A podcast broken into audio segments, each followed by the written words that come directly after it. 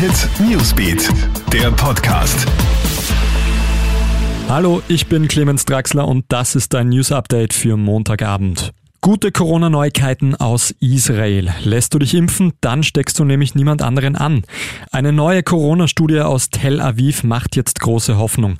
Demnach sind Menschen, die mit dem BioNTech-Pfizer-Impfstoff geimpft werden, nicht nur selbst vor dem Virus geschützt.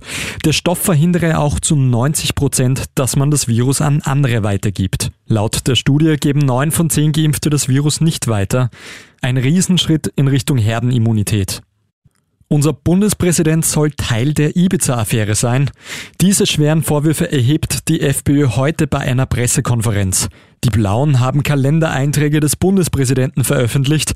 Demnach habe Van der Bellen schon am Tag vor Bekanntwerden des Videos Bescheid gewusst.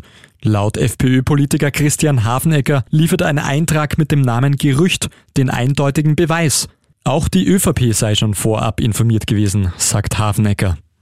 Und neue Wärmerekorde in Dornbirn und Bregenz. Über 20 Grad hat es dort heute gehabt. In Dornbirn sogar knapp 21 Grad. So warm war es im Februar noch nie. Das zeigen die Messungen der Zentralanstalt für Meteorologie und Geodynamik. Im restlichen Vorarlberg ist es ähnlich warm. Dort wurde der Allzeitrekord aber nicht gebrochen. Alle Updates gibt's für dich immer im Kronehit Newsbeat und online auf kronehit.at. Krone Hit Newsbeat, der Podcast.